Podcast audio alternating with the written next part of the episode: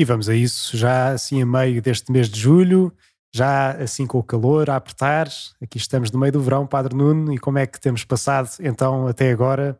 Um mês intenso, que foi o mês de junho, mês de julho, que diríamos que seria assim um mês mais calmo, mas afinal parece que não. Não, isto é com casamentos e batizados e assim, a maior parte deles são as pessoas que, que nem sequer vivem connosco aqui ao longo do ano, por isso são pessoas que, que trabalham fora ou pessoas que vivem fora e depois vêm aqui a, a Cascais uh, para celebrar estes, estes, sacramentos tão importantes nas suas, nas suas vidas, nas suas histórias. Por isso também é um, é um momento muito, muito renovado, cheio de gente, gente nova, que a gente foi falando só por uhum. mail ou por telemóvel, e de repente a gente começa, começa a vê-los assim, olhos nos olhos. E, uhum. e, pronto, e assim num, neste breve relance, neste breve uh, cruzamento assim de histórias, procurarmos fazer, fazer o melhor e reconhecer o melhor que Deus vai fazendo nas nossas vidas. Uhum. Por isso é um, é um mês também muito engraçado, muito novo, mesmo nas, nas celebrações, uh, as pessoas que estão, são algumas sim, da, da nossa, do nosso hábito ao longo dos meses do ano, mas depois também há muita gente que a gente, assim, cada semana vemos uhum. assim, uma família que vem de Espanha, ou uma família que vem de Itália, ou uma família que vem de, assim, num, num mundo mais anglo-saxónico. Uhum. A gente consegue perceber pelo, pelos traços e também pela forma de rezar. Vemos também sempre agarrados ao telemóvel para saber as traduções de, das leituras uhum. e as respostas das missas. Por isso é assim uma, é, são, são meses muito engraçados, além da, além das férias, que vamos, vamos tendo também assim, uns dias de descanso e de repouso físico e, e emocional e até espiritual para ficarmos com as forças retemperadas. E uma coisa engraçada que se vê cá também é que de repente vê-se as famílias todas a vir visitar quem cá está. É? Exatamente, é? sim, sim, Então de repente conhecemos os tios, os primos, sim, sim. os netos que Nós estavam conhecemos fora. assim umas pessoas e depois conhecemos a família um bocadinho mais alargada, vieram cá passar de férias ou vieram para, de férias passaram por cá para dar, para dar cumprimentos e um abraço para, para permanecerem assim unidos uns aos outros, sim, é muito sim. engraçado. É engraçado que às vezes são nestes pequenos encontros, agora assim que temos um pouco mais de tempo, não é? que normalmente as pessoas não andam de um lado para o outro, mas estão, simplesmente, sim, não é? Sim, sim. É que aí é que de facto também se dá assim um salto no, enquanto nós nos damos a conhecer e as pessoas também uh, nos conhecem melhor, é, é, de facto assim também um momento de grande enriquecimento. Mas não chegámos a falar, Padre Nuno, que agora lembrámos-nos que não chegámos a falar dos seus 20 anos de padre. Sim, se, se, quisermos ser honestos, também não chegámos a falar dos teus dois anos de padre, que foi um dia antes, né? E por Sim. isso também é engraçado a ver como, como o tempo passa, como o tempo corre. Para ti, assim, parece que é dia a dia, para mim já começa a ser mês a mês ou ano a ano, mas, mas pronto, nós um, rezamos, com certeza, pelos teus dois anos de sacerdócio, que foram todos cá, por isso uhum. 100% da tua vida sacerdotal, pelo menos de nomeação nomeação pastoral do Senhor uhum. Patriarca foi aqui na paróquia de Cascais. Isso é também um marco muito, muito, muito forte e muito, muito bonito. Um, mas pronto, mas 20 anos, eu não sei como é que são as pessoas que já foram celebrando também 10, 20, 30, 50 anos de qualquer coisa, não é? De, às vezes é de curso, outras vezes é de casado, outras vezes é de vida. Uh, e, e não sei como é que as pessoas se situam, mas é sempre uma grande surpresa. Uhum. Seja, não me parece que alguém eu, pelo menos, quando, quando, quando reconheci que ia fazer 20 anos de padre, não pensei só. Parece que isto já foi assim há tanto tempo. Não, foi assim do género. Foi já, mas isto passou tão, tão a correr, tão a voar. Parece que na bocadinho tinha dois anos de padre, agora já tenho, tenho 20 isto não funciona assim desta maneira. Isso uhum. foi também um, um, momento. É sempre um momento de uma certa hum, avaliação, barra ação de graças, barra uh, projetar para, para a frente, para, para, para o futuro ou para o, para o, agora. Por isso é, é, é, um exercício espiritual e emocional muito, muito engraçado. Eu não sou muito agarrado a estas, a estas celebrações, nestas datas. Uhum. Eu acho que acontece, tu também tens isso, né? tu fazes anos também no verão. Julho era sempre o mês péssimo, porque nunca estava cá ninguém.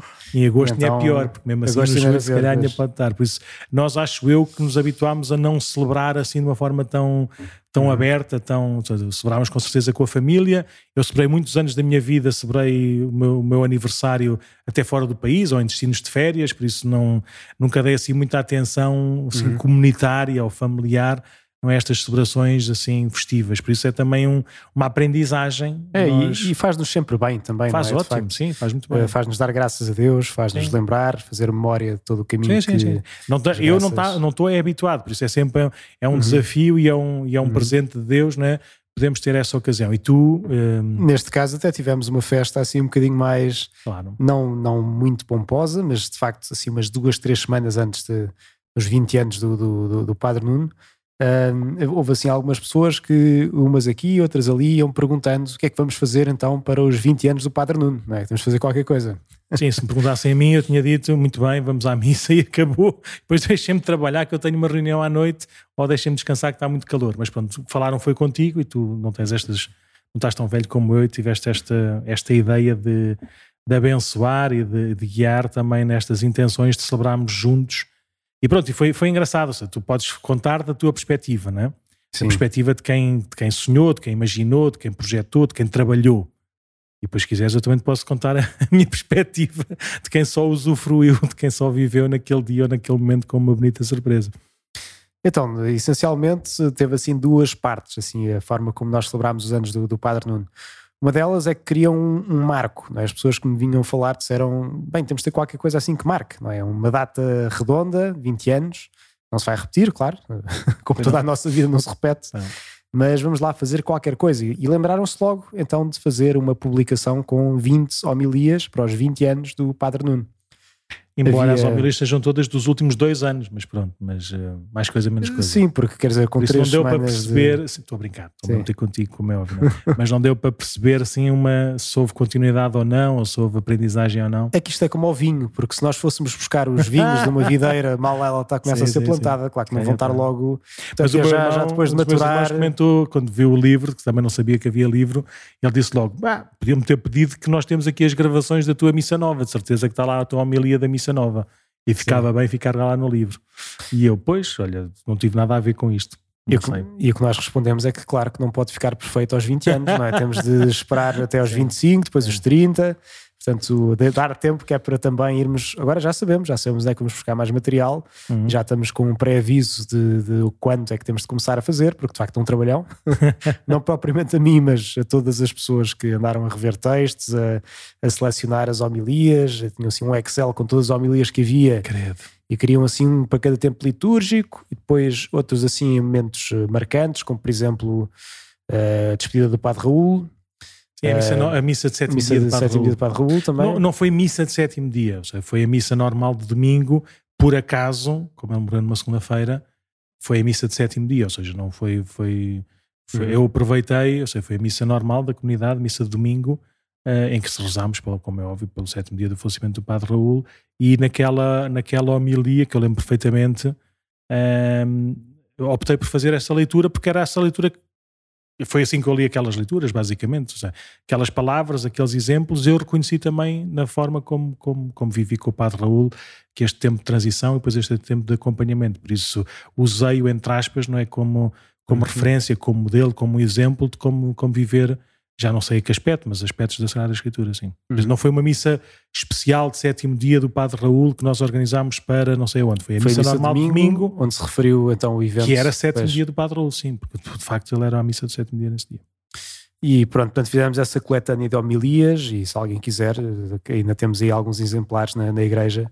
Isso foi uma parte da celebração. Depois a outra foi assim um lanche partilhado que fizemos no, no jardim. Bom, claro, o centro da celebração era a missa. É? Sim.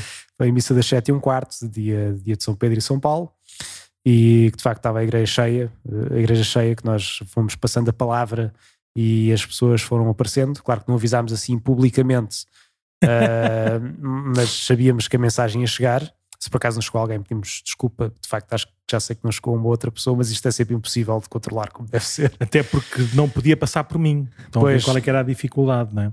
Então estão a ver aquelas pessoas que se calhar de uma forma mais, eh, não vou qualificar, mas estão mais próximas de mim e por isso, como é óbvio, não ouviram de mim que ia haver aquela missa, porque eu não sabia, não, uhum. não, não sabia de nada mesmo. E não, por isso ficaram, algumas pessoas vieram dizer que não ficaram zangadas, mas vieram pedir desculpa por não terem vindo porque não sabiam. e eu, olha, eu também não sabia. por isso foi exatamente, seja, só me ouviam de mim, eu não dei esse aviso de certeza. Sim, então depois lá fizemos o pequeno lanche, cantámos os parabéns e depois ficámos, sei lá, até às 10 da noite lá assim na. Credo. Não, não chegou tanto, mas foi quase. Foi, assim, foi um dia de ventania, por isso nem sequer estava assim muito agradável estar. A... Pelo menos fiz eh, assim, em termos meteorológicos, foi muito agradável, estávamos todos juntos depois ali no, no jardim. Uhum. Sim. Então pronto, da minha perspectiva, não sei se queres falar mais da tua perspectiva ou não. Não, pois o sol vivido é compreendido, como diz o ditado, portanto eu acho que não, não há nada que eu possa acrescentar mais para pintar este desenho de... Então, da minha, da minha perspectiva foi... Um, pronto, já, já conheço assim as, as pessoas aqui da, da paróquia, não é? E, e pronto, e, e, é fácil de perceber por, por, por, por bocas, por, por silêncios, por afastamentos e proximidades, o que é que se vai passando, não é?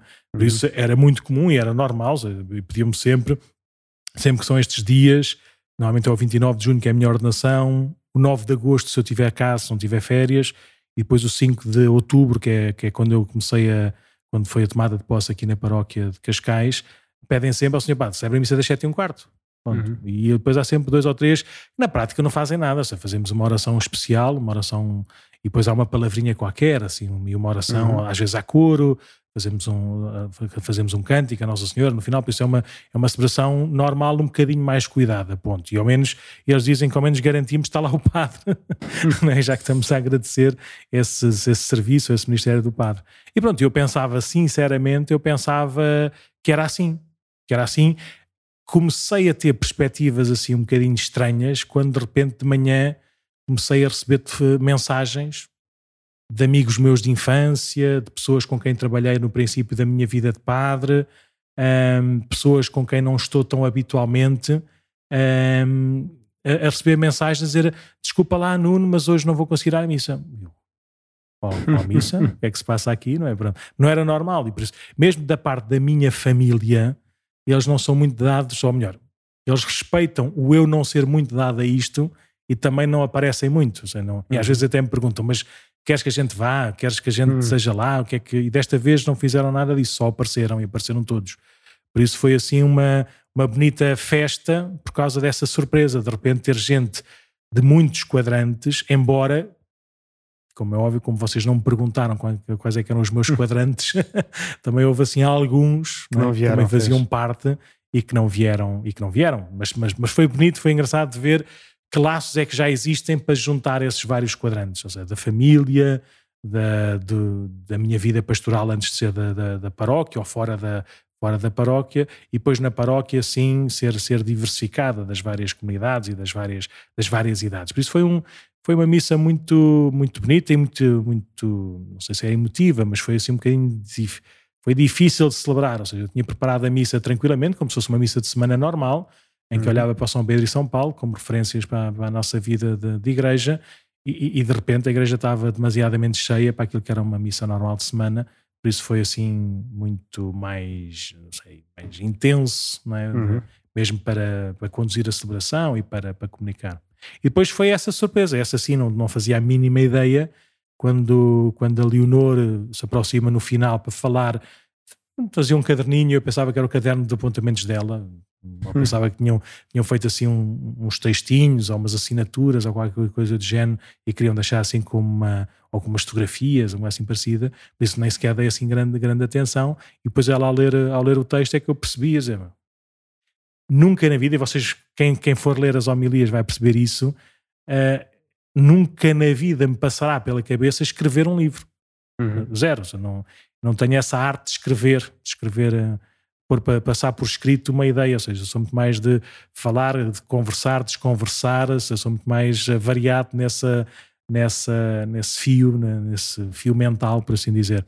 Por isso foi, foi, foi uma surpresa, foi uma coisa que nunca me passou pela cabeça sequer poder acontecer e, e de repente tinha, ainda para mais o livro é muito bonito. E por isso uhum. agradecer à Matilde e à Catarina. A Catarina também estava na missa, eu não percebi porque é que a Catarina estava na missa naquele dia, né? um, que é assim a pessoa que, que, nos ajuda a fazer estes, nos ajuda. Ela que faz tudo, que imagina tudo, que, que, que, prepara tudo, programa tudo, e depois a sua, a sua irmã, a Matilde, também trabalha com ela, e desta vez, pelo que eu percebi, pelo que a Catarina me disse, foi mais a Matilde que fez do que a Catarina, porque ela estava cheia de trabalho. Então uhum. foi, foi a Matilde também que, que, teve o trabalho de, em tempo recorde, não é? poder uh, paginar este livro todo e pôr aquilo tudo bonitinho e fazer as imagens e essas coisas todas. Por isso foi muito. Sei, acho uhum. que é uhum. uma obra bonitinha, bem, bem bonita. Muito obrigado pelo trabalho. No que está lá escrito, uh, eu já li assim de relance duas ou três homilias só para ver uhum. o que uhum. vocês sofrem quando me ouvem.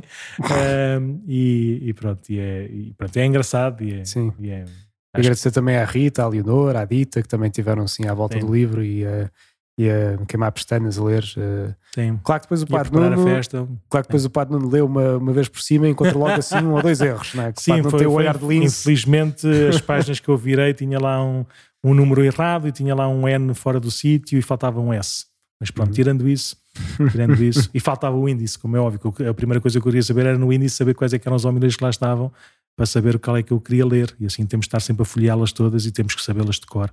Mas está espetacular. E muito obrigado por esse trabalho, por essa dedicação. Foi, foi, foi, foi muito importante para tudo, para, para celebrar e agradecer estes 20 anos e também para continuar a, esta parte dos erros, não é? Não é para criticar o que foi feito, mas é já naquela projeção, não é? Da gente começar a magicar que tinha tanta coisa boa para, para poder fazer e para poder crescer, por isso também ajudou. Além disso, também eu o, o banquete, aqueles bolinhos e, e, as bebidas que havia lá ao lado no jardim, e foi muito engraçado uh, a quantidade, não é a quantidade por ser muitas pessoas, mas a, a, diversidade de pessoas que foi ficando por lá e de facto não era agradável, uhum. estava vento, vento frio. Eu, eu, por exemplo, nem tirei o, nem tirei o paramento porque senão ficava com frio, né? Uhum. eu só estava em mangas de camisa, então estava com o paramento vestido. Uh, por isso foi muito engraçado estar ali também um bom bocado na conversa e por isso queria agradecer a, a toda a comunidade, nas, nas, pessoas que tiveram esta ideia, que trabalharam mais, mais intensamente, e como é óbvio aqui ao, ao, ao que, que, pronto, foi ele que também validou, por assim dizer, não é? e confirmou esta, esta intenção, e pronto, e foi acompanhando neste, nestes dias, e pronto. Agora, até daqui a não sei quantos É mais cinco, vai. É mais cinco, sim. Muito bem. Então, o que é que temos hoje preparado para falar aqui no podcast, Nuno? Então, uh, há uns tempos atrás e naquilo que é a nossa que é a nossa vida pastoral, por exemplo, nós, nós padres vamos acompanhando algo, espiritualmente, não sei, pessoas que namoram, pessoas que ficam noivas, uh, vamos, vamos acompanhando também alguns noivos em CPM, por exemplo, uhum. ou não, não em exclusivo do CPM propriamente dito, mas já nesse, nesse contexto. Um, e, e, pronto, e de vez em quando há sempre essas, essas perguntas que fazem ao padre, não é? Se, então, as carícias, ou os desejos, ou os toques que têm entre namorados, ou entre casados, ou entre noivos, é pecado, não é pecado? O que é que a igreja diz? O que é que a igreja deixa de dizer? É pá, eu, a minha atitude tinha sido sempre: é pá, levam vocês, vocês é que são namorados, vocês é que sabem, vocês querem-se bem, não se querem bem, eu quero, eu quero lá saber. Né? Mas pronto, mas as pessoas cada vez mais era mais, era mais, eh, era mais evidente, ia-se mais à vontade de falar com, com, com, com o sacerdote e de, e de, de, não é de pedir, mas de ajudar a, a, a, ter, a ter boas referências, a ter bom, bo, boa raiz e bom fundamento uhum. para as decisões. Critérios evangélicos, o que é que também que é que Jesus nos ensina sobre isto Exatamente. e tudo mais. Eu às vezes mandava para CPMs de facto, falarem com outros casais que tinham mais esta arte, mesmo na, na relação, por exemplo, para os métodos naturais ou não, não é, de contracepção, saber qual é que é a diferença entre uns e outros, como é que, como é que se faz um, qual é que é o bem e o mal que um pode trazer ou outro pode trazer, as exigências que naturalmente trazem, e, eu mandava sempre para, para alguns grupos, não é, para alguns projetos não é, dessa, dessa, dessa área. Depois, há, há, não sei quantos tempos atrás, comecei ler assim alguns textos e às vezes alguns comentários uh, sobre, sobre o que a Igreja ensina sobre sexo. E, e foi engraçado que, quando estava, quando estava a sair sobre isso, uma pessoa, em conversa sobre tudo e sobre nada, comentou de um livro que tinha acabado de ser publicado em português, mas como se já tivesse 10 ou 15 anos, o original, que era Sexo Santo. Eu disse: hum. Eu quero, hum. não o Sexo Santo, mas eu quero ler o livro quero ler o livro, quero saber o que é que quero saber, quero uhum. não só propor quais é que são as quais é que são os grupos, os, os instrumentos, as pessoas que possam servir de maior referência e modelo para, essa, para essas coisas, mas quero também uhum. poder uhum. ter eh, linguagem e, e fundamento mais, mais, mais bíblico, psicológico, biológico até, uhum. para poder ajudar as pessoas que confiam em mim, basicamente.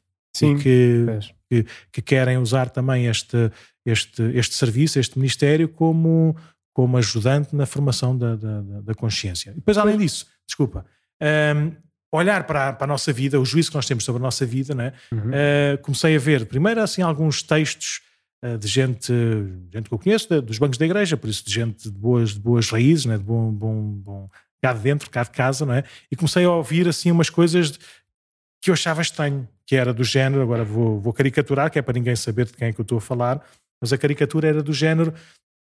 A igreja está sempre a falar de sexo e está sempre a condenar o sexo, e é por causa disso que as pessoas todas vão embora.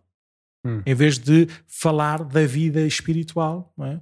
que as pessoas precisam e por isso, bora lá que a gente precisa, de, precisa desse apoio para vivermos bem as nossas coisas. O sexo deixa estar, que faz parte da vida. Não tem nada a ver. Portanto, só calar sobre o assunto e Exatamente, deixa andar. Aliás, Sim. quanto mais falar, pior é. E aliás, é. Nós hoje, há uns tempos, quais é que eram as grandes dúvidas que se punham eh, não eram grandes dúvidas, quais é que eram as grandes bandeiras que se utilizavam para tentar catalisar aquilo que era preguiça intelectual, desconhecimento espiritual, mas, pronto, mas quais é que eram assim as bandeiras pseudo-intelectuais que se usavam uhum. Para se estar fora da igreja ou para se rejeitar Jesus? Ah, começou por ser a inteligência, não é? a fé, a fé, razão, fé e a razão, e a, e a, ciência e a fé, por isso. E Big Bang e não sei o quê, aqueles. A, já, já tem fé é um atrasado Sim. mental, pronto, é um gajo que não pensa, que não é livre, vive uhum. segundo dogmas e que aceita coisas incompreensíveis, por isso eu sou uma pessoa muito melhor, muito mais inteligente. Muito mais livre Sim. e sou um pensador isso é uma cabeça. Como é óbvio, basta, basta pensar, basta ler duas páginas para perceber que isso não faz sentido. Depois, tinha a ver com a organização da igreja. Uhum. São, são, são autoritários, são retrógrados, são não sei o quê, por isso punham em causa o celibato dos padres, o não sacerdócio das mulheres, uh, a forma como, como a igreja está, está estruturada em termos de autoritarismo uhum. e não autoritarismos. Isso, como é óbvio, ninguém é obrigado a ser celibatário, né? ninguém é obrigado a ser, ninguém, cada um há de encontrar o seu, o seu lugar também na, na igreja. Pronto, isso aí era uma, era uma crítica de fora, mas que, é, que se respondia de uma forma muito simples, simplista e não profunda, que é, pá, se estás cá dentro, aceitas estas regras, se estás cá fora, está caladinho, que as tuas regras são piores do que estas. Uhum. Atualmente, as coisas são piores. São, assim, as grandes dificuldades não têm a ver com, nem com a que as pessoas não vão encontrar na revelação, nem, nem nada, tem a ver com o, o divórcio e a não, não possibilidade de um casamento, um segundo uhum. casamento, ou seja, ver, ser visto pela, pela, pelo, pelo Evangelho, pela, pela pessoa de Jesus como, como adultério, e por isso sendo um pecado grave uhum. que ofende a comunhão com, com, com, a Igreja e com o próprio Deus, isso impossibilita a comunhão sacramental das pessoas que, que vivem inconsciente e livremente e publicamente uhum. isso, por isso é um escândalo. Porque, uhum. objetivamente, a gente olha para, para histórias de famílias que não estão casadas sacramentalmente pela Igreja, mas não deixam de ser bons exemplos visíveis né, de familiaridade, de respeito, tudo mais, até de compromisso e de serviço na Igreja e à volta, e, e terem essa, esse selo, essa catalogação. Hoje, graças a Deus, ninguém. Não é causa de escândalo para ninguém, por isso a única coisa que há é é juízo, fidelidade ao Evangelho, fidelidade à pessoa de Jesus e estamos todos no mesmo, no mesmo caminho. Há uns que comungam e outros que não, e só nos ajuda todos a comungarmos melhor Nosso Senhor. Por isso, essa, essa realidade, eu acho que para quem está dentro, é, vai sendo superada. Mas depois existe aquilo que era, antigamente era mais ou menos pela calada, mas agora é uma bandeira boa. Tem a ver com as relações extramatrimoniais, uhum. ou seja, antes do casamento, ou mesmo fora do casamento, ou as relações por simplesmente físicas, sem ser afetivas, e aquelas que, pelo menos não é sacramental, as relações com pessoas do mesmo sexo. E por isso, essas, essas coisas, essa realidade, hoje faz com que muita gente uhum. olhe para a igreja e diga: pá, isto é um mundo de fóbicos, não sei do quê, é um mundo de atrasados, não sei de que mais, é um mundo que vive na idade, não sei de onde, por isso eu não quero saber nada disto. Uhum. E eu não acredito que isto seja assim. Primeiro, a gente olha e vê. Nunca houve tantos divórcios como agora. Estava a ver há bocado, acho que era 60% de taxa de divórcio por casamento. Portanto, em cada 100 casamentos há 60 divórcios. Sim, é muito difícil fazer essa, essa, esse juízo ou essa, essa avaliação de números, não é? Mas pronto, é, num ano há 100 uhum. casamentos e 60 divórcios, mais ou menos nessa sim, essa proporção. proporção é? desse, Nesse ano, propriamente dito. Mas, por exemplo, uh, falámos dos, dos, dos, dos divórcios, falámos dos divórcios, o que isso significa de vidas, não é destruídas, mas de vidas. Uh, uh, desarranjadas, barra, o que seja. Né? Uhum. Um, depois, o aborto continua a ser uma questão que já não é de um mal menor, mas agora de um direito não sei de que mais. Né? Uh, depois, uh, a forma como, como existe uh, aquela lógica do bullying digital, né? de, de, pessoas que, miúdos, normalmente são miúdos ou miúdas do, do secundário ou da faculdade, não é? que se expõem uhum. fisicamente, não é? para serem desejados ou não desejados e têm relações ou deixam de ter relações e como isso pode criar tanta, a promiscuidade não me interessa nada, mas como isso pode criar tanta, tantas ansiedades e depressões e tristezas, havendo até a possibilidade de suicídios, não é? Que, é, que é conhecido, infelizmente, mesmo não seja muito falado, porque tem sempre um poder assim um bocadinho uh, também duplicador, de, duplicador, não é? Por isso, neste contexto, neste mundo, onde é acusada a Igreja de ser castradora, castigadora, impostora ou impositora de qualquer coisa, eu dizer, é sério? Aonde? Aonde? Em quê? Como? Uhum. Então comecei a ler este livro e se quiseres, uh, queres ler tu? Vê lá, vê lá um, uma coisa que é, que é em termos irónicos, está aí na página 15 que é, uma, que é um bocadinho, é um livro que depois nós já vamos falar mais para a frente, mas que diz assim de uma forma mais ou menos irónica um, aquilo que é a opinião comum da igreja e fez-me lembrar, por exemplo, quando eu estava aqui no... sobre a igreja, não é? Exatamente. Eu havia, quando eu estava no seminário menor, uh, aqui em Caparide, eu era estudante, fazia o 12 ano no Liceu de São João. Uhum. E eu era o único seminarista da minha turma. Eu era o único que tinha aquela área, tinha aquela área escolar. E por isso os meus colegas da escola iam fazendo perguntas sobre o seminário. Mas aquilo era de uma ignorância tal, não, não que o problema fosse deles, ninguém sabe como é que é o seminário, né? temos que perguntar. Só. Muita gente nem sabe o que é, que é um seminário. É? Exatamente. É? E era normal, eles não sabiam, porque os que sabiam o que, é que era o seminário normalmente estavam na área de humanidades, que era a área normal dos seminaristas. Eu estava noutra área, então aquilo era engraçado, que eu sou meio gozão, ou era, e, e eu ia, respo ia respondendo às perguntas sempre a exagerar. Ou seja, inventava um, uhum. um, uma realidade do seminário completamente mentirosa de exagero até perceber até onde é que eles acreditam, até onde uhum. é que eles veem a sério. Eles acreditavam em tudo.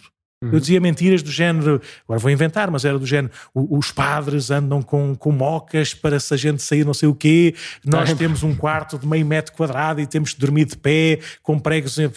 Inventava coisas do mais uhum. absurdo que existia e eles iam acreditando normalmente, sem problemas nenhums, achavam que aquilo era verdade. Ao ler esse texto, só me lembrava dessas coisas que eu dizia, mas se quiseres ler, é um texto muito engraçado, assim, com um tom irónico, em que fica resumido, exageradamente, aquilo que é a impressão que as pessoas têm sobre o que a Igreja ensina sobre o sexo e que não tem nada a ver uhum. com isso.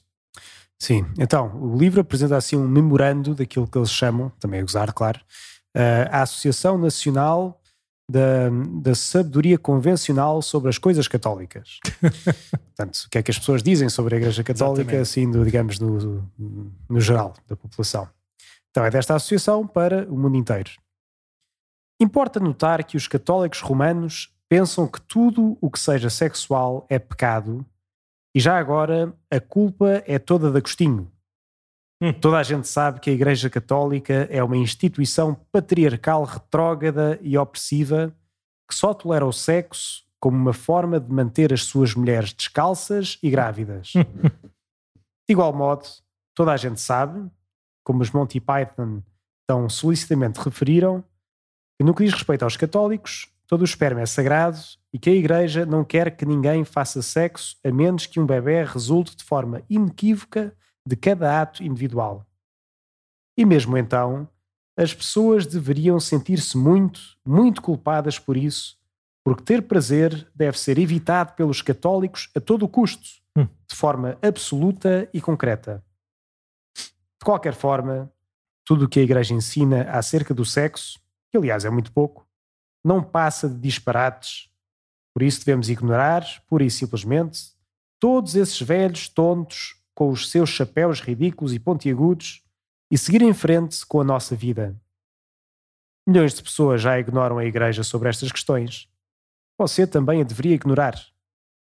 Juntando o útil ao agradável, por favor, replique esta mensagem com a maior frequência possível, porque, como todos nós sabemos, dizer qualquer coisa automaticamente, uma e outra vez, faz dela uma verdade. Hum.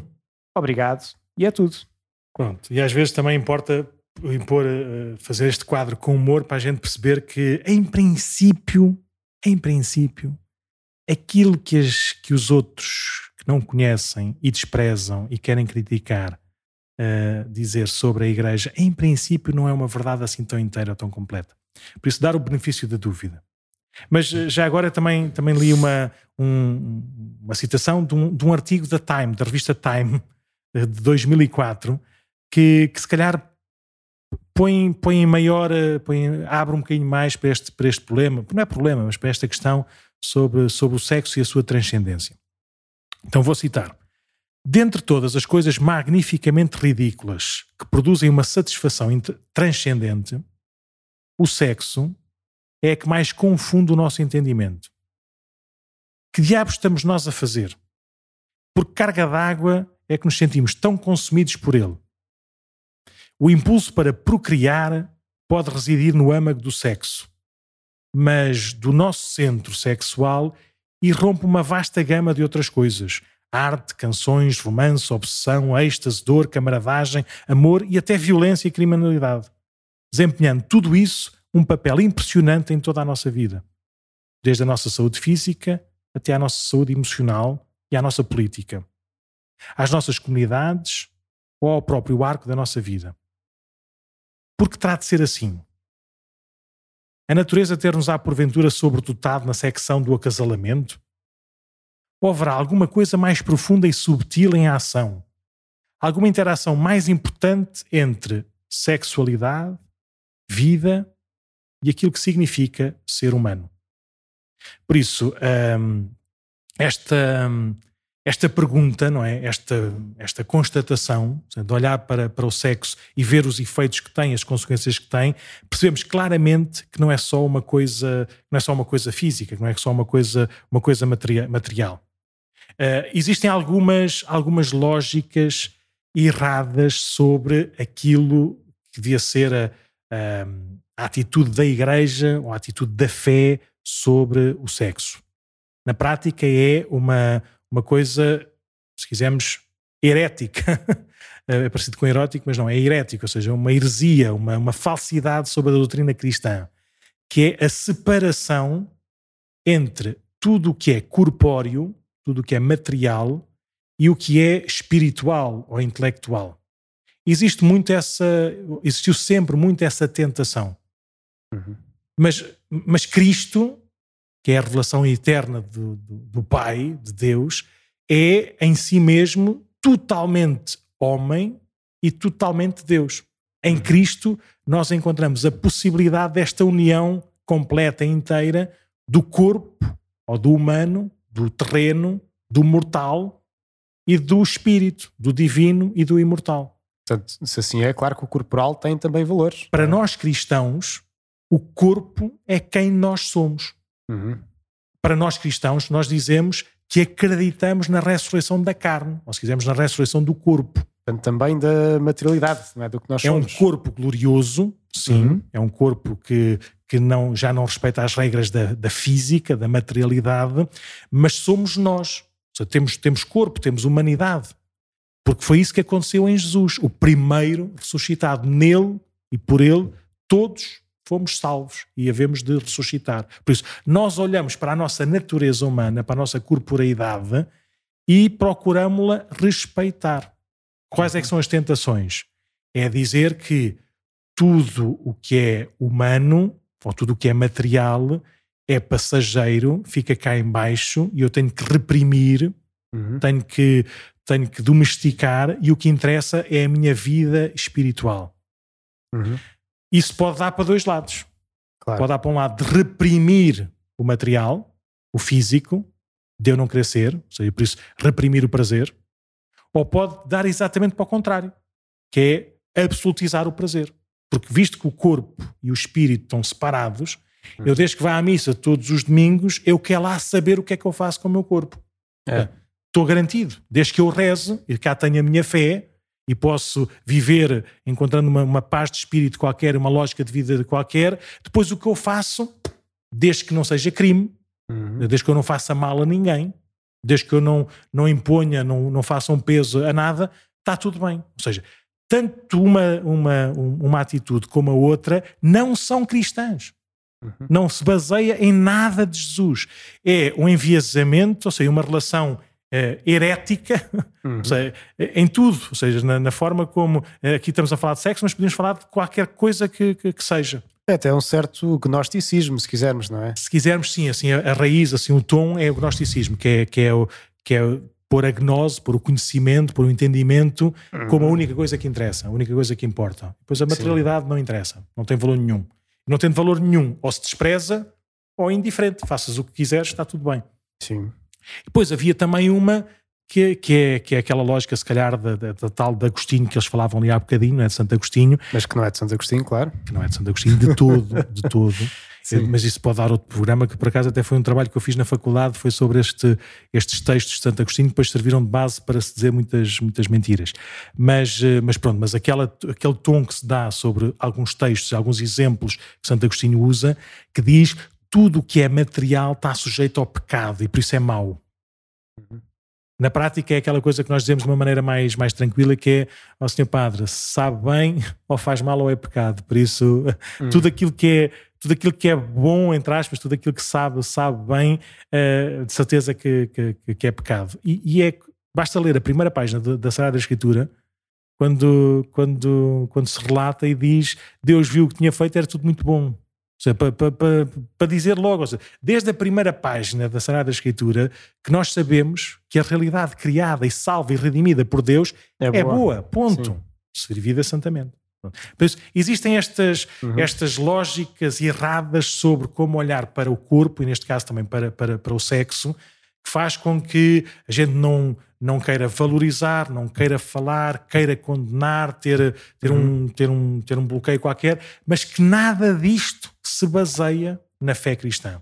Sim. na revelação, de, na revelação de Jesus. Porque lá é nesta visão negativista que estava o Padre Nuno a dizer, ele até de certo modo associam assim com uma visão mais uh, protestante, não é? porque nós de facto acreditamos que pela criação tudo é bom, portanto Deus fez um mundo bom e tudo o que é criado é bom, e claro que depois veio o pecado, e, e, o pecado é uma ferida, mas não corrompeu totalmente a criação.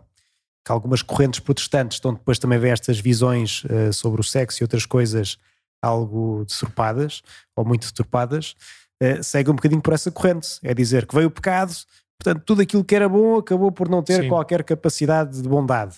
Sim. Mas não, a visão católica não é essa. É que de facto temos uma ferida, não é? Temos a ferida. E nunca foi, foi-se constantemente condenada Sim. essas heresias, essas, essas, uhum. essas, chaves de leitura pseudo-gnósticas ou pseudo-espirituais, sempre foram condenadas por, todo, por todos os papas de todos os tempos. Sim, portanto, coisas criadas e que existem são boas.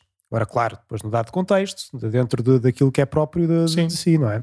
Por isso é que, se calhar, podemos falar desde logo da diferença, e agora Agora vamos ser um bocadinho mais esquemáticos, depois se se interessar para alguém, podemos, vamos dar depois no final Sim. algumas leituras para quem quiser ler ou para quem quiser saber, uh, ou depois se quisermos aprofundar mais algum tempo, não é? Mas há uma... Mas que na, parte, na prática isto é só um pórtico sobre este tema, não é? Não... Um pórtico muito pequenininho, não é? De, mas a diferença que é... Um, ehm, as diferenças entre, entre, entre o sexo e o erotismo. É? Uhum. Um, as diferenças assim, assim rapidamente. Primeiro é, o sexo faz parte, o sexo santo, que é assim que, que aqui este autor, o Popcat, quer, usa essa, essa linguagem, mas, hum, mas a diferença, eh, ou seja, qualquer ser vivo tem sexo. é? Qualquer uhum. mosquito uhum. ou qualquer libelinha, não sei, cada um à sua maneira, não é? Qualquer. Tem, ou seja, por isso é uma realidade o mais natural possível. Uhum. E nós, também podemos cair nessa tentação, nós humanos, né, de, de procurar viver só assim. Mas não faz sentido nenhum. Como se fôssemos animais, no fundo. Sim, mas se formos a reparar, nem sequer como animais, porque os animais, uh, uh, essa, esse, esse, sexo é, é, é induzido também por, por, por instintos, por, instintos por químicos, por, por luas ou pelo que seja, depois cada, cada animal há de ter as suas, as suas, as suas lógicas, mas raramente o que os conduz é o prazer uhum. prazer próprio ou o prazer do outro. O que conduz é essa união química para a procriação, para, para, para, para a preservação da espécie, se quisermos. Uhum. Não é? Por Sim. isso, qual é que é a diferença, então, entre sexo santo e o erotismo? Como dizia aqui este, este autor nós lemos, não é? entre o ouro verdadeiro e o ouro, e o ouro falsificado. O ouro falsificado não é? Parece Sim. que é a mesma coisa, mas não é a mesma coisa. Então, as diferenças em relação ao prazer, tanto um como o outro dão muito prazer. Porque em uhum. termos físicos, em termos mecânicos, o gesto é exatamente o mesmo. O sexo santo é movido pela intimidade e pela excitação, ou seja, há um desejo. Uhum. Por isso é que eu às vezes quando, quando falo com, com, com namorados ou com noivos, né, e eles falam muito desse, desse desejo que têm, que têm em si, que é recíproco, eu digo-lhes sempre, é pá, ainda bem. Uhum. Ainda bem, seja, ser amigo um do outro é muito bom. É pá, mas o facto de desejarem mais do que, do que aquilo que desejam com, com qualquer amigo é um bom sinal. É uhum. sinal que não são, não são apenas os melhores amigos lá do grupo de jovens ou da faculdade, querem ser mais do que isso. Ou seja, são movidos pela excitação, mas são movidos também pela intimidade. Sim, porque o contexto grande é o contexto, se calhar já vamos falar disso mais à frente, mas o contexto do amor, não é? Claro. Claro. a grande diferença é, um, é esta relação de amor, da qual isto aqui, digamos, é assim a etapa já após a consumação do amor no casamento, que é assim, uhum. Sim. O erotismo, a única coisa que, que o move é de facto essa excitação. A excitação uhum. às vezes pode ser comum, outras vezes pode ser muito individual ou muito centrada, centrada em si. Depois, uh, o sexo santo supera a vergonha, ou seja, eu lembro às vezes de, de, alguns exemplos que me davam né, do, que é que é um, do que é que é um ato sagrado, qualquer que ele seja. A gente agradece, né? a gente parece que fica mais crescido, a gente parece que. E, e um gesto que não é, não é saudável, né, uhum. né, que não é cristão, a gente parece que, que, que, se, fecha, se fecha em si, não é? E que, que tem, tem vergonha, tem, e procura Sim. esconder, procura. Por isso, o sexo santo normalmente supera essa vergonha, ou seja, é, e, o, e o erotismo é, provoca no final, não é? Sim. Provoca essa, essa, não é vergonha no sentido moral, mas esse fechamento do, do, do outro. Sim. Depois, o sexo santo tem em vista o bem do outro, ou seja, é a união uh, sexual, a união física, o que o move é o bem uhum. e, e, não apenas a satisfação, mas o bem intrínseco daquela, daquela pessoa. E o erotismo, normalmente, o outro está ao meu serviço. Sim, é um instrumento. Sim, não é violento porque é, o ideal é não ser violento porque é, porque é consentido pelos dois, mas cada um na prática quer saber de si. Tem necessidade ou, tem, ou quer, quer, quer, precisa daquilo para se sentir mais assim ou mais assado, ou mais, mais valorizado, ou mais forte, ou mais o que seja, mas, mas o outro é pura e simplesmente um instrumento para. Depois o sexo santo acolhe os filhos, ou seja, está aberto, está disponível para, uhum. e como é óbvio, o erotismo é tudo menos isso, ou seja, não, não é, é, o fim em si mesmo é o, é, é, é o gesto mecânico da, da sexualidade. Até os receia e não, não os quer de todo. Não é? Exatamente. não tem nada a ver com isso. Depois o sexo santo partilha o próprio ser por inteiro, enquanto o erotismo retém o próprio ser. Ou seja, é óbvio, não é? Seja, às vezes é, nem queremos saber o nome um do outro. É? Nem queremos saber. Seja, não, isto é uma coisa, é uma, uma noite só e depois cada um vai à sua vida, não temos aqui ligação nenhuma. Nem precisas saber quem eu sou. É? Uhum. Ou mesmo que saibas quem eu sou, calma ainda, estamos a ver, ou seja, não há assim grande compromisso, seja, deixa, deixa estar, isto é enquanto der. Uhum. Enquanto o sexo santo é uma, uma partilha, ou seja, uma entrega, uma, uma entrega completa e inteira de si mesmo para, para, para o uhum. outro. O sexo santo é cada vez mais alegre e vital, ou seja, mais inteiro, mais completo com a vida toda, e o erotismo é hum, cada vez mais, é cada vez mais igual. É mecânico, é cada vez mais rápido, cada vez mais enfadonho, é mais ou menos como uma droga, é um vício, mas que já não, já não satisfaz da mesma maneira. Por isso se encontram uh, todos, todo o tipo de, de, de, do que seja, não é? para, para tentar manter uma, uma chama qualquer uh, artificialmente acesa. Depois o sexo santo dá vida e dá saúde. e agora aqui de, uma maneira assim muito superficial, muito muito muito muito dramática, né? O erotismo dá, provoca a doença e morte no sentido de que quanto maior houver, houver parcerias sexuais, quanto maior houver não sei o quê, mais expostos estamos, não é? A podermos, podemos ter uh, aquelas doenças que são sexualmente transmitidas ou aquelas doenças que podem vir também do gesto sexual propriamente dito. Por isso, estas são as diferenças, não é? Entre um sexo uhum. santo Aqui o santo não significa sagrado, intocável, uh, como é que se diz, uh, abstrato, distante, mas um, um sexo saudável. Uhum. Saudável não apenas na relação uh, corporal da coisa, mas saudável nisto, ou seja, naquele gesto físico e corporal há mais. Há toda uma história por trás, há um sim que foi dado para a vida toda, Sim. há todo um contexto de intimidade prática, que não é amor. é apenas. o amor mais do que a ternura, sim. E portanto, quer dizer, é toda uma história que também a doação mútua faz parte, não é? Claro. Portanto, é, é, é muito mais do que uma mera relação física. E daí santo, não é? Santo, ou seja, aquele que dá glória a Deus também, porque dá glória a Deus, não é? Claro. E, e no fundo, assim, é, é, este contexto de amor que se desenvolve organicamente e, e, no fundo depois chega à vontade de Deus, que é que é o melhor para nós, não é?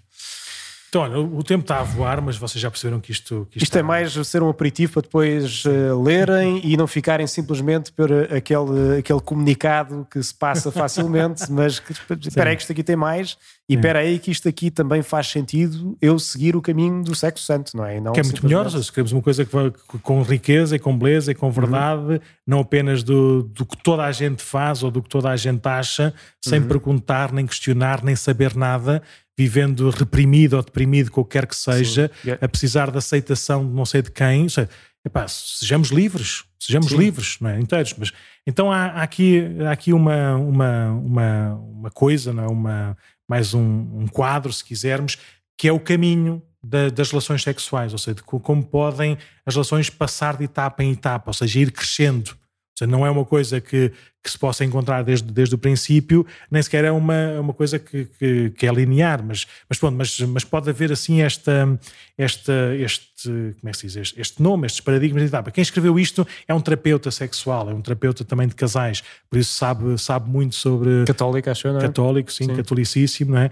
Então procura ele, ele escreve um bocadinho à americana, não é? Sim. Portanto, para nós, às vezes, a linguagem pode ficar assim um bocado. É um livro que se lê é... lindamente, no final já vamos depois pôr o link, essas coisas todas. Lê-se muito, parece que é ele a falar connosco, cheio de imagens vivas e de exemplos, assim, às vezes provocatórios, não é? Uhum. Mas muito, muito, muito engraçados. Um bocadinho também para, para superarmos todos os bloqueios não é? que a gente possa ter tido ou uhum. os, não é os traumas, mas, uh, mas aqueles preconceitos que, que, possam ter crescido na nossa, na nossa cabeça. Então, quais é que são, quais é que são as, as cinco etapas que ele, que ele identifica? Em primeiro lugar, os tais materialistas negativos, que é aquela lógica de um, o sexo é sobrevalorizado, dizem que é muito bom, pá, mas não é nada.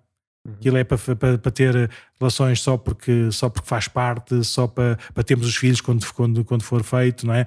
O ideal é que a gente possa, possa ter a nossa vida tranquila, mas sem, sem sexo nenhum. Seja, o sexo tem uma função e uhum. função quase exclusivamente uh, procriativa, uhum. ou exclusivamente também na, naquela, na, na, obrigação marital ou conjugal, ou seja, tudo visto de uma maneira mais negativa. Uhum. E, e, pronto, e se calhar pode começar por aí por causa de receios, por causa de medos, porque ainda não se conhecem totalmente, porque ainda não se aceitam como, como são, o que seja. Depois, uh, os materialistas negativos ou positivos, que vêm, que vêm a seguir, uh, e, que, um, e que, que na prática é. Um, é continuar a olhar para o sexo como uma, como, como uma função, mas agora dando-lhe, se calhar, uma, uma, uma, valorização quase exclusiva da parte física ou da parte mecânica, não é? Por isso que, que pronto, eh, fazem e cumprem e são, são, são como é que se diz, são, são peritos na, na, na arte física, não é? E naquilo que é a sua consciência da obrigação também e até de um certo, um certo desejo, mas, mas pronto, ficam, ficam por ali. Depois, uh, ou seja, ainda é muito, ainda é muito baseado na, na, parte, na parte mecânica do ato, na parte física do ato, desligado uhum. da, parte, da parte espiritual. Depois há uma, há uma terceira etapa, como ele se chama, que é a etapa da um, inter, interpessoal. Ou seja, a, a relação sexual já é uma relação entre pessoas uhum. e por isso já é já é uma relação em que, em que já não é entre corpos, em que já não é a parte física da excitação, de êxtase, do, do que seja, mas é já uh, uma coisa que, que nos une, né? um, que une duas pessoas. E por isso é um sexo relacional que parece que também já, já, já sabe bem, já fica bem, já, já permanece como uma, como uma boa sensação. Depois há uma quarta, uma quarta etapa, que ele chama a etapa humanista, em que diz que o sexo já não é uma coisa que fazemos, é uma coisa que nós somos. Uhum. Ou seja, faz parte da nossa identidade como casal a nossa união ser também manifesta como, como, como, como com esse gesto, com esse gesto físico e íntimo. Uhum. Uh, de nós, nós olharmos para, para, para, este, para este ato físico ou mecânico não como uma coisa exterior a mim, mas uhum. como, como algo que eu sou ou que nós somos. Depois, a última etapa, que é a chamada sexo santo, é que tudo isso uh, em que eu procuro o bem do outro, em que procuro dar-me dar inteiramente como sou, me aproxima do ser de Deus que quer o meu bem, uhum. quer, a minha, quer a minha santidade, quer a minha transcendência. Ou seja, ajuda-me a ligar-me a Deus. É? Uhum. É? E isso aí uh, é, um, é um caminho, é um caminho uh, na prática de nós olharmos. Ou seja, há um texto bonitíssimo, bonitíssimo há um texto espetacular do, Antigo Testamento que é o Cântico dos Cânticos. Na prática é um, é um cântico erótico. Ou seja, é um, é, um, é um poema de desejo do amado e da amada que usam, usam uma panóplia de, de imagens da natureza não é para falar do desejo que tem um com o outro, do amor que tem um ao outro.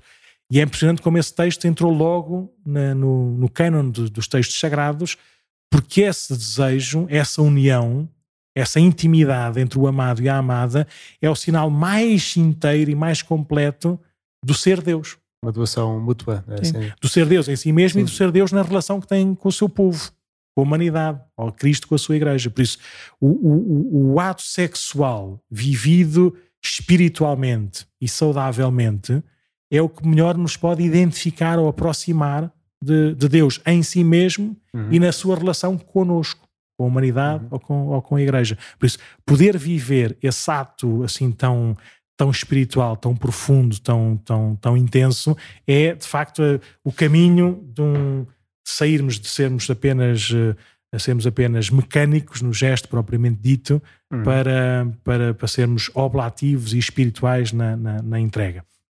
Mas pronto, estamos, estamos quase a acabar, até porque já, já falámos de mais do que, do que devíamos, mas assim, rapidamente, um, o, o, este, este autor do livro que nós, nós estamos a falar, do Sexo Santo, que já vamos apresentar de uma forma melhor, um, fala então do que, é que, do que é que nos faz viver, ele usa a imagem bonita dos cinco poderes, como é que nos ajuda a viver é, o sexo santo.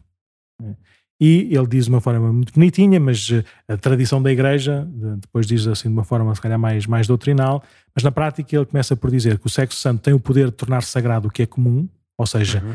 aquilo que é a realidade se calhar mais natural que existe.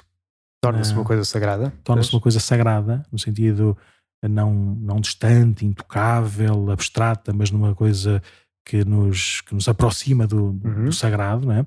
Uh, tem um poder sacramental e redentor, ou seja, aquilo que nós fazemos é, é, é um sinal, é uma experiência, este gesto uh, vivo daquela entrega de Cristo por nós, uhum. né? um, e depois é também tem o poder de ser um sinal físico da paixão de Deus por nós. Por isso é, é este é a união sacramental ser um sinal da união de Deus com, a, com o seu povo ou de Cristo com a sua igreja. E o sexo uh, conjugal é, é, é, essa união sacramental levada ao, ao se quisermos, à, à, plenitude, à perfeição. Por isso é que a gente diz uh, o casamento, sim, é, é, realizado na igreja, com o sim mútuo e com a bênção do, do, sacerdote, mas só fica consumado, ou seja, só é válido não é? Uhum. Quando, quando tem este, este gesto puro de, de amor, de entrega e de acolhimento.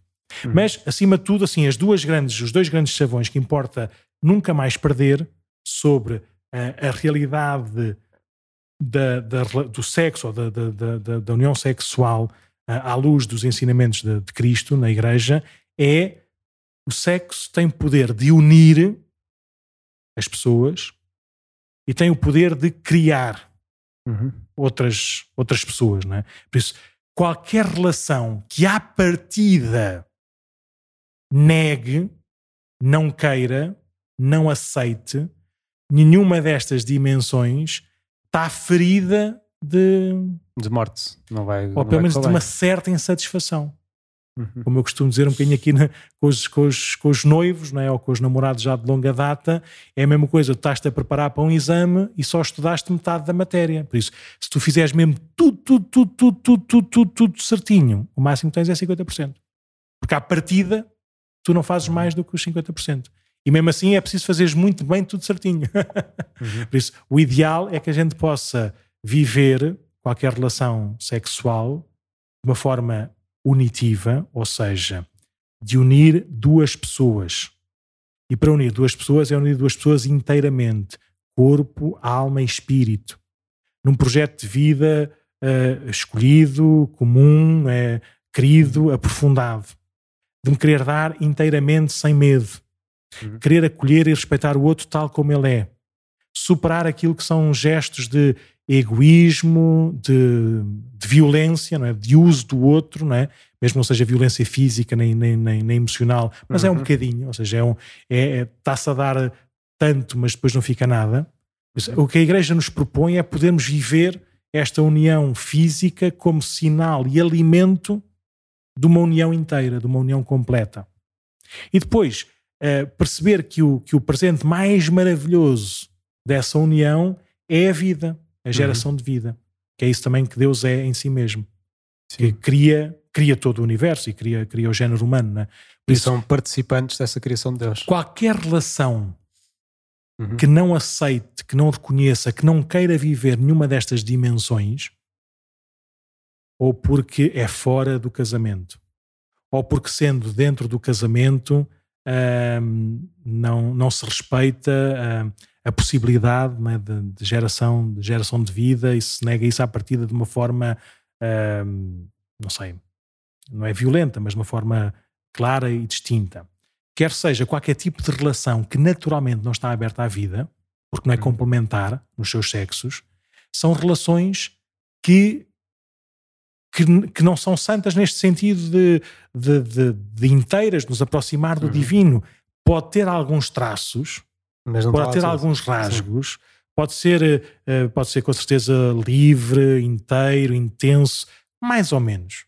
E é nós todos sabemos. É como o ouro falso e o ouro verdadeiro. É? Claro. Sim, tem... até, tem uma, até, um, até tem um certo brilho, uhum. até tem uma certa satisfação. Se calhar também não deixa nada de mal, ou pode não deixar nada de mal, mas também não nos apresenta o verdadeiro valor.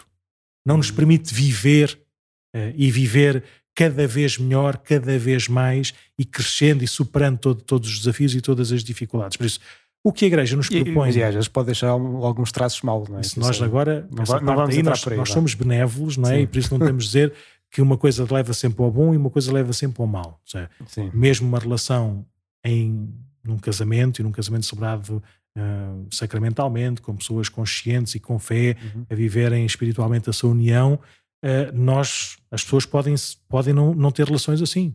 Podem ter relações em que a única coisa que, que, manda não é a intimidade, mas a excitação. Não é... Sim, portanto, isto aqui é uma coisa que não é claro. só, digamos. Seja, aqui a lógica não é este, este tipo de relação é boa, este tipo de relação é má. Ou seja, dentro ou fora do casamento, uhum. com pessoas mais velhas ou mais novas, ou assim ou assado. Ou seja, o que interessa é o tipo de relação, uhum. este, onde é que o sexo se insere, é? na sacralidade da nossa vida, na importância da nossa vida, e que tipo de relações nós podemos construir uhum. para serem de facto saudáveis e nos ajudarem mutuamente a nos aproximarmos de Deus e a sermos sinal de Deus para os outros. Uhum. Há umas que, à partida, por mais que a gente tente, não, não são. Uhum. Seja, falta sempre alguma destas dimensões. Se calhar numa relação uh, homossexual pode haver, pode haver esse poder de unir, de unir de facto duas pessoas. Pode ser uma união não, não física, porque não há união, há apenas um, um toque, há apenas um contacto, não é? mas pode haver uma, uma, uma união, uma união espiritual muito profunda pessoas que se respeitam, de pessoas que se querem, de pessoas que se amam, que se entregam inteiramente, que se ajudam no, no que seja, não é? Mas estão à partida, nessas relações físicas, estão à partida a negar, mesmo não seja objetivamente, mas fisicamente negam a, a possibilidade da criação. É? Hum. Uma relação fora do casamento é óbvio não é? que não estão abertos à criação, porque não faz sentido. Porque ainda não têm, a própria vida ainda não os ajudou, não é? a quererem, a, quererem criar um, lugar, um, espaço para poderem receber os filhos como, como dom e como dom de Deus. Por isso é que existem tantos abortos, é? porque, porque nascem de, de, de, relações ou de pessoas não é? cujo ato não estava aberto naturalmente à, à vida, mas eram atos por simplesmente uhum. egoístas. Eram atos pura e simplesmente eh, só de, só de só físicos, só de, só de excitação, ou só de tentação, ou do que seja. Mesmo seja tudo livre, consentido, o que seja. Uhum. O que a Igreja nos, nos, propõe, ou nos ensina, ou nos recorda, ou nos apresenta, é um caminho hum, com certeza exigente, porque só não era de Deus. Não há qualquer coisa que Deus diga que não, que não, que não exija de nós. Mas é Deus sobre todas as, todas as coisas, então não pode ser só Só assim de vez em quando, só, só de vez em quando. Ao próximo, mas o próximo qual? Mas é toda, toda a gente, não, não é só, só alguns aquilo que a gente gosta. Por isso, tudo que é verdadeiramente Deus é exigente, mas é também muito saudável e é o caminho que nos, nos, que nos satisfaz, que nos liberta. Por isso, aqui peço, peço imensa desculpa isto ser assim tão, tão rápido, tão, tão, tão, tão, tão, tão sugestivo, mas pronto. Mas uh, para terminar, uhum. estou a dizer onde é que nós tiramos estes temas, estes textos, estes tons. Não é? Tiramos este livro do Gregory Popcak, que é um, o Sexo Santo, ou Holy Sex, no, no seu original inglês, e uhum. que, que, depois, como subtítulo, assim só para provocar, diz um guia para um amor infalível, avassalador e excitante. Tem uma, uhum. tem uma primeira parte, assim, dois ou três capítulos, onde, onde nós tiramos estes, estes tons, estes, este, esta linguagem, um bocadinho para falar sobre, sobre o sentido, sobre o lugar onde, onde como, como o sexo é visto uhum. Eh, na forma cristã de, de viver a nossa, a nossa vida.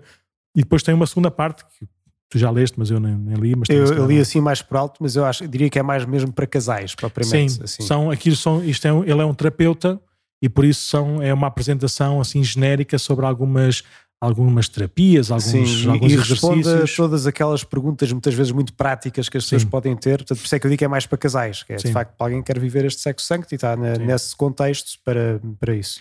Depois, de onde tudo isto começou, foi engraçado, foi o Papa João Paulo II nós, por exemplo, em relação ao Papa Bento XVI, sabíamos que ele, cardeal, estava, estava, queria, estava a estudar e a fazer um, um, livro que era, que era a biografia de Jesus, não é? O Papa Bento XVI, que estava a escrever e a estudar aquela, aquela uhum. história de Jesus, por isso o Jesus de Nazaré, é? que era uma coisa, que era um tipo de leitura muito, um tipo de escrita muito comum no início do século XX, que era a partir da Bíblia e a partir da história e a partir daquilo que a gente conhece depois da, da tradição, eh, contar a história de Jesus. Uhum.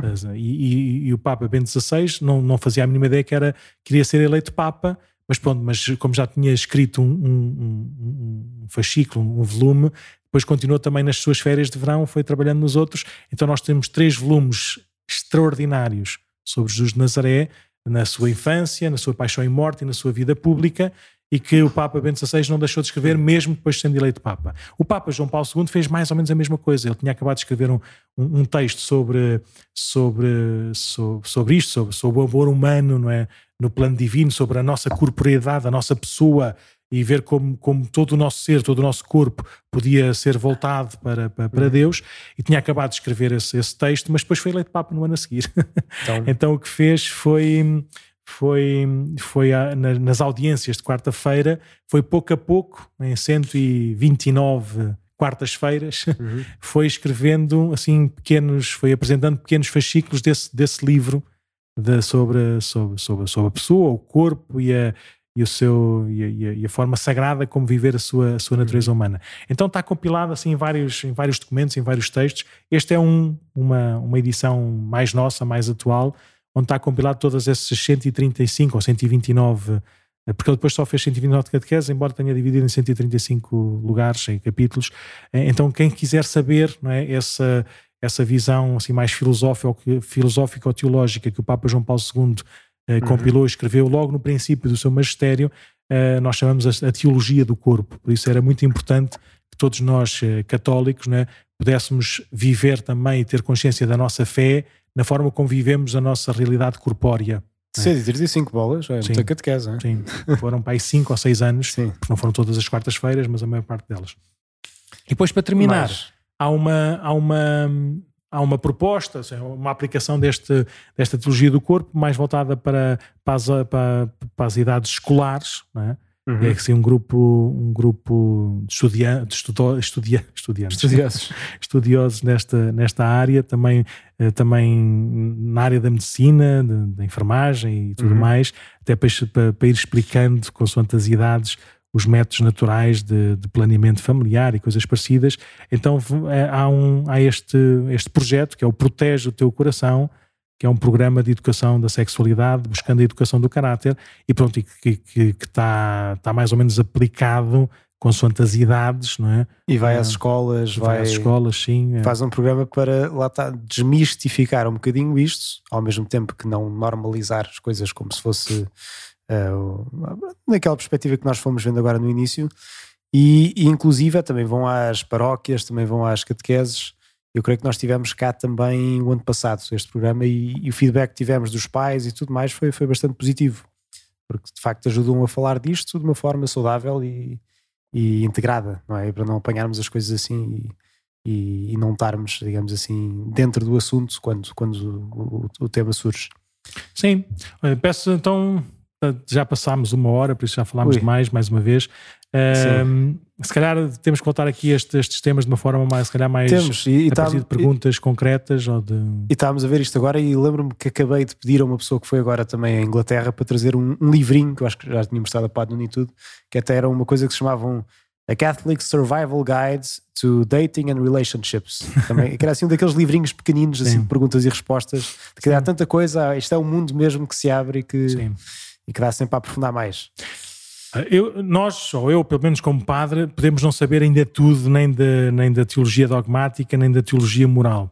Sim. Uma das coisas que, que, que, que sai à partida é, e que sai por experiência própria, por acompanhamento, é que a Igreja quer mesmo o nosso bem. Uhum. E por isso é capaz de apanhar todos os lados, não é? Não é para nos proteger, mas é para continuar a anunciar e a propor a verdade do Evangelho. Também nesta realidade claro. sexual. E por isso, uh, mais do que darem o benefício da dúvida, uh, continua a ter curiosidade, não de ouvir o que se diz basicamente só para criar barreira e, e ruído para depois continuar numa vida de, que de facto não tem sentido nenhum. Não, ou seja, pode não ser má, mas boa também não é de certeza. Pode não ser nada de, de especial, ou seja, de, de fazer pessoas eh, menores, com menos, com menos autoestima, com menos, com menos valor, a procurar coisas que não, se calhar não são assim tão valiosas, ou que seja, seja nem, nem, interessa, ou seja, isso, cada um depois faça o seu juízo interior, ou seja, olhar para si mesmo, uh, mas quer, quer o nosso bem, quer o nosso uhum. bem integral, inteiro. E esse bem integral inteiro faz bem aos outros. Uhum. Quanto mais felizes, saudáveis, santos, completos, inteiros cada um de nós estiver, em todo o tipo de relações que estabelece, melhor também faz a quem está à sua volta. E por isso é que a Igreja, tudo o que é realmente humano, a Igreja ocupa-se. Aliás, uhum. e para terminar, uma das expressões do Papa João Paulo II, logo do princípio do seu magistério, e que, estava, que está plasmado também na Gaudium et Spes, que é um documento do Concílio Vaticano II, que se diz que ele foi um dos redatores, ele a dizer que o homem, o ser humano, só à luz do mistério de Cristo se pode compreender inteiramente. Por isso, tudo o que é verdadeiramente humano encontra em Cristo, na sua palavra, no seu exemplo, nos seus ensinamentos, a plenitude, a perfeição da sua possibilidade. Uhum. Como é óbvio, também de uma realidade tão, tão natural e tão, tão intrínseca e tão, tão inteira como é esta realidade sexual. Por isso, uh, não, não, não, não se ponham assim tão, tão de fora, não achem que não, ninguém ache que, que a igreja ou que Jesus quer, quer o nosso mal, ou não quer que a gente se sinta bem, ou saiba bem, ou viva bem, mas, mas pronto, mas leva a sério também este, estes desafios e é muito importante nós termos ideias claras sobre as coisas, porque tentações há muitas. E mais do que tentações, o ambiente em que nós vivemos aquilo que nos ensina, aquilo que nos propõe, é outra coisa completamente diferente. E repete a exaustão, até a gente, como não sabe as raízes, como não sabe os fundamentos, como não sabe o horizonte, se o nosso objetivo é só a satisfação individual, se o nosso objetivo é só o, o hoje e o agora e o passageiro, se calhar aquilo chega. Sim. Agora, se nós quisermos melhor, mais, se quisermos um caminho mais, mais exigente, mais completo, então, de facto, vemos que aquilo não nos resolve assim tanto ou não nos satisfaz assim tanto. Olha, esperemos que esta, pelo menos esta conversa ajuda a limpar e a arejar muitas, muitas areias, a muitas poeiras e saber que há muita coisa que nós podemos eh, aprender e crescer. E pronto, e contem connosco para continuarmos este caminho com, com, com todos. Depois podem enviar mais sugestões, críticas ou reações que queiram, seja por áudio, por vídeo, que quiserem, para este e-mail podcast.paroquiadecascais.org e vamos continuando neste caminho, aqui atravessando o verão, então com, também uh, com estes temas que vamos levantando para que possam então ajudar a crescer mais nesta intimidade com Jesus, que de facto é, que é daí que vem a nossa grande felicidade, a nossa, uh, o nosso caminho de juntos que fazemos aqui na paróquia de Cascais. Então lá, bom caminho e boas férias. Um abraço, amigo. Vamos a isso. Vamos. Vamos.